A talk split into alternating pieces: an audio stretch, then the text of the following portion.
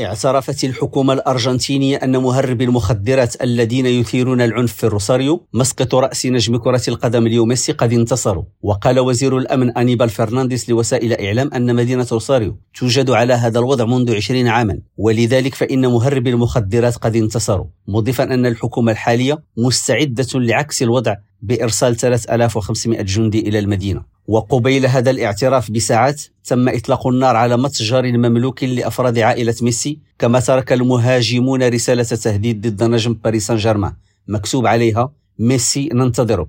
عمدة روساريو بابلو خافكين هو أيضا مهرب مخدرات ولن يستطيع حمايتك. ونتيجة لهذا الوضع في المدينة الواقعة في شرق البلاد تم استدعاء وزير الأمن للمثول أمام الكونغرس الأسبوع المقبل. وتوقع وزير الأمن أن يمنح ميسي حماية خاصة عند وصوله إلى الأرجنتين للعب المباراتين الوديتين ضد بنما وكرواسيا يومي الثالث والعشرين والثامن والعشرين من مارس الجاري. ومن جهتها انتقدت المعارضة تقاعس السلطة في محاربة تجار المخدرات وعبر الرئيس السابق موريسيو ماكري عن فظاعة الوضع في الروساريو محذرا الحكومة الوطنية أنه لا يمكن التعايش مع مهرب المخدرات. وتعتبر الروساريو حيث يحتفل ميسي عادة بأعياد الميلاد مع عائلته المدينة الأكثر تضررا من أعمال العنف في الأرجنتين بسبب تواجد مكثف لعصابة المخدرات.